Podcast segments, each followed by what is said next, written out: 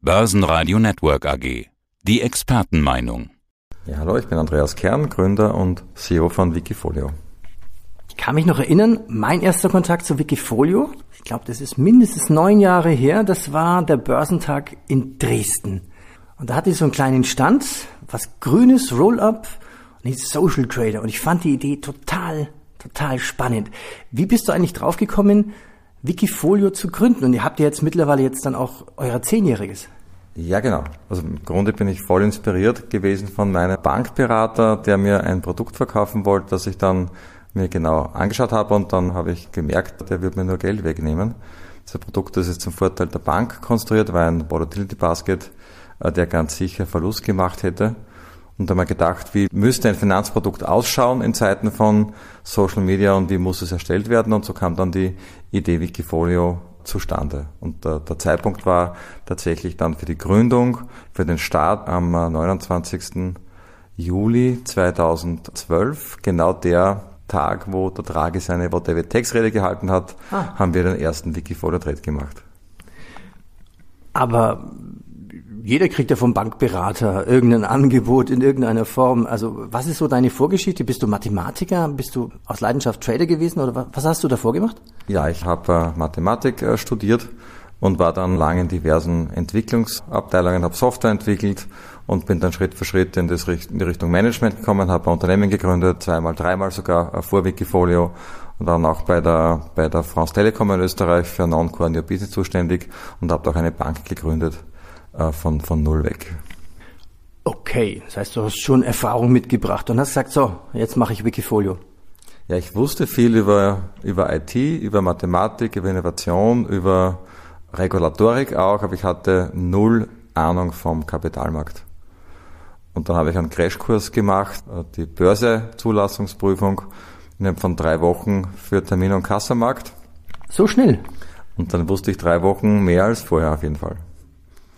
Okay, beamen wir zehn Jahre voraus in der Gegenwart und machen gleich den Schwenk zehn Jahre zurück. Zehn Jahre Erfahrung, zehn Jahre Wikifolio heißt ja auch zehn Jahre Daten. Habt ihr wirklich alle Daten gesammelt? Welche Daten liegen denn da vor? Zehn Jahre Wikifolio. Also wie viele Trader habt ihr? Wie hoch kann ich mir das Datenvolumen vorstellen? Wir haben jetzt circa 35.000 Wikifolios drauf viele schon über viele Jahre hinweg, viele schon seit 2012 auf der Plattform und wir machen pro Tag so zwischen 20 und 40.000 äh, Trades auf der Plattform und das haben wir lückenlos. Aber das ganz Besondere ist schon auch, wie der Datenbestand zustande kommt, weil wir dann draußen ein Produkt an die Börse geben. Das heißt, wir können ja auch nichts verstecken oder beeinflussen.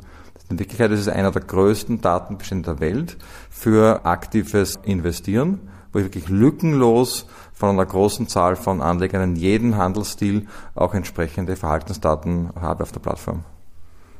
Das ist ein richtiger Schatz. Das ist ein Schatz, den wir sicher auch nur wirtschaftlich besser verwerten werden in der nächsten Zeit, aber auch für die, für die Wissenschaft ist es ein sehr guter Forschungsgrunddatenbestand, um diverse Sachen in Richtung effiziente Märkte, Handelsverhalten äh, etc. auch entsprechend rauszuholen. Und erzähl doch mal ein bisschen was über die Daten. Also der größte Trader-Portfolio-Datenbankschatz, nennen wir es doch mal so. Und ihr habt es auch der Wissenschaft zur Verfügung gestellt. Was hat die bisher daraus gemacht? Also wir hatten schon viele Projekte. Eins davon ist von der Uni Zürich. Die haben bis 2018 alle Daten bekommen, vollständig. Nicht nur von den Tradern, sondern auch, was die Follower kaufen und, und verkaufen. Und äh, da kam heraus zum ersten, dass es sehr viele gute Wikifolios gibt, die äh, Risk-Adjusted Returns abliefern, die besser sind als der Markt und auch besser als äh, Fonds aus der LIPA-Datenbank, der weltgrößten Fonddatenbank. Das heißt, es gibt gute Wikifolios, Teil 1. Der zweite Teil, die Anleger können sie auch rechtzeitig identifizieren. Man klar, man neigt dazu, Past Performance zu kaufen. Die Frage ist, wenn man Wikifolio kauft, macht man auch in Zukunft entsprechend einen guten Gewinn. Und das haben sie in einem sehr komplexen Modell auch nachgewiesen. Im Ergebnis haben sie es formuliert, uh, Size ist ein Outperformance-Faktor, das ist ein großes Wikifolio, wo viele Anleger drinnen sind. Wird auch also also Grö Grö Größe nicht auf Anzahl der, der Positionen, sondern auf Anzahl der Investoren, uh, auf Assets, die investiert sind im Produkt. Ja. Das heißt, wir haben auch ein bisschen, sage ich mal, Wisdom of the Crowd, weil die Anleger schauen sich an, was ihnen gefällt und kaufen dann. Das ist quasi eine Art Rating, ein Urteil mhm. mit echt Skin in the Game. Und wenn man quasi nur das kauft, was viele andere schon gekauft haben, wird so oft als Lemminge negativ bezeichnet, Mitläufer zu sein. Aber das ist eine rationale Strategie, weil was groß ist, hat sich bewährt. Das Urteil der Anleger ist gut auf der Plattform, auch wegen der großen Transparenz. Klingt ja logisch. Es haben ja schon so und so viele Trader so und so viele Jahre verfolgt, ansonsten wäre es ja rausgeflogen quasi. Äh, genau, genau. Und was ist so die Grenze von groß? Also wann fängt diese Definition an? Also groß ist so in Richtung einer Million äh, Assets äh, im Produkt. Da war so ungefähr die Grenze von, ja. von groß äh, in dem Projekt. Okay, was kann man aus den Daten noch rauslesen? Also ich folge dem, der ein großes Wikifolio hat, vertraue ihm quasi. Aber was hat er denn quasi im Depot drin. Da müssen ja auch unendlich von Daten da sein, die man auswerten kann. Also was ist so richtig auffallend? Also was wir immer schon sehen ist, dass Small- und Mid-Caps deutlich stärker vertreten sind als äh, Large-Caps. Was auch wieder sehr konsistent zur, zur Wissenschaft ist, weil heißt auch wieder Size ist auch ein Outperformance-Faktor für Aktien, mhm. nur halt umgekehrter, weil typischerweise kleine Aktien mit weniger Market Cap besser performen als große. Also das ist eine Statistik, aber wie kann man sich das erklären? Warum ist das so? Ja, da gibt es viele Ansätze. Man kann es auf der Mikroebene anschauen. Das Unternehmen selber ist ja flexibler, ist anpassungsfähiger und äh, hat auch mehr Wachstumspotenzial ja. als ein großes Unternehmen.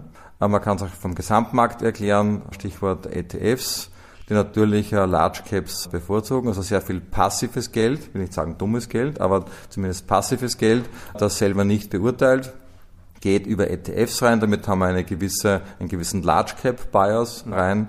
Äh, zum Dritten ist es schwieriger, Small Caps zu finden, weil da ist weniger Attention drauf, da gibt es weniger Research dazu.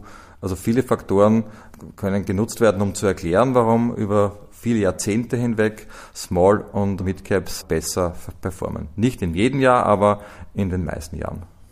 Also, kann man sagen, wie viel beliebter Small- und Mid-Caps bei Wikifolio-Tradern sind? Ja, das kann man sich ganz schön anschauen, wenn man zum Beispiel vergleicht die Market Cap vom DAX und die Market Cap vom S-DAX, da ist ein Faktor 15 dazwischen. Mhm. DAX-Unternehmen sind 15 mal so viel wert wie S-DAX-Unternehmen. Wenn man es bei uns anschaut, sind die ungefähr gleich groß, die beiden Segmente. Und damit haben wir im Grunde eine Art Übergewichtung um einen Faktor 15 bei den S-DAX-Unternehmen, bei MDAX äh, haben wir das gleiche Bild, jetzt nicht ganz so dramatisch in der Differenz, aber auch ein Vielfaches an Übergewichtung äh, in, in dem Bereich. Hast du ein paar Beispiele mitgebracht von Firmen? Also so, wer ist richtig ein guter Performer? Wer, wer, wer fliegt raus? Wer ist Underperformer? Also, wenn man in DAX reinschaut, da sticht der HelloFresh heraus. Die sind auch bei uns übergewichtet. Aber ich glaube, ein guter Teil Trader haben HelloFresh schon gekauft, noch lang bevor sie im DAX äh, drinnen waren. Muss man halt früh genug dabei sein. Mhm. Jetzt wäre ich nicht mehr so ein großer Fan von einem HelloFresh Investment. Und ich glaube, das ist auch das Geniale an eurer Datenbank, dass man sieht, wer hat was schon gekauft und wann. Weil wir haben ja viele Interviews vom Börsenradio mit Wikifolio-Tradern. Also das erste Halbjahr 2022 war ja so irgendwie das schlechteste seit 50 Jahren. Und wir gehen ja immer die Liste durch, warum hast du die und die Aktie im Depot? Und dann sage ich, ja, ich habe sie ja damals gekauft, da war sie noch bei dem und dem Preis und jetzt halte ich das durch, weil ich einfach dran glaube an diese Story. Das finde ich so spannend. Ja. Und auch wenn man jetzt im DAX weiterschaut, äh, Porsche kommt noch ganz gut weg, mhm. aber massiv abgeschlagen, SAP, Telekom, Volkswagen äh, sind da ganz unten durch auf der DAX-Seite. Und auf der, auf der S-DAX-Seite, äh, wenn man reinschaut, da sticht hervor die Rheinmetall zum Beispiel, Okay, in jetzigen Zeiten klar nachzuvollziehen? Äh, klar, Krieg äh, ist ein gutes äh, Geschäft in dem Fall, genauso Siemens Energy. Gerade mhm. auf die Siemens geschimpft. Äh, Siemens Energy äh, kommt da ganz äh, gut weg, aber dann gibt es eine lange Liste von Dingen, die auch entsprechender übergewichtet sind. Und äh, beim S-DAX ist Verbio die Nummer eins und PNE Wind ist ganz vorne dabei. Damit haben wir quasi ein drittes großes Trendthema neben äh, Krieg und Rüstung, zweitens Energie, drittens Nachhaltigkeit. Diese Dinge sind dann äh, nochmals ganz stark äh, übergewichtet in den Segmenten, die ohnehin schon deutlich stärker in den Portfolios drinstehen. Also machen wir nochmal ein Zwischenfazit. Also sind Midcaps versus Large Caps, in welchem Verhältnis stehen die? Also wenn man jetzt nur die, die deutschen Unternehmen hernimmt, ist DAX MDAX und SDAX jeweils gleich groß vertreten in den Assets. Jetzt gibt's ja bei Wikifolio, wenn man sich anmeldet, ja so eine Art Abfrage. Lieber Trader, was magst du eher technisch oder fundamental? Wie sieht's denn da aus? Ja, das ist sehr spannend, auch aufgrund dieser langen Daten, die wir haben und wir genau schauen können, wie gut performen die Trader.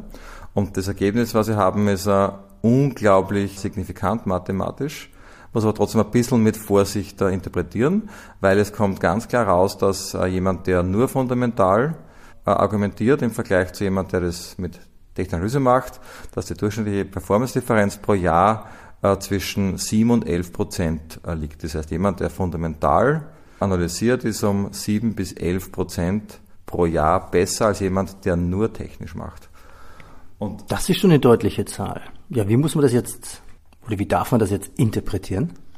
Ja, dazu kommt noch ein Aspekt, wenn man sich die anschaut, die beides machen, Technik und fundamental, die sind ein bisschen schlechter als die, die nur fundamental machen. Also da könnte man jetzt sogar sagen, es legt noch eines drauf, äh, es verschlechtert jemand, der fundamental ja. agiert, äh, nochmals die Performance dazu. Aber ganz so streng würde ich nicht sein, jetzt zu sagen, Technik bringt überhaupt nichts.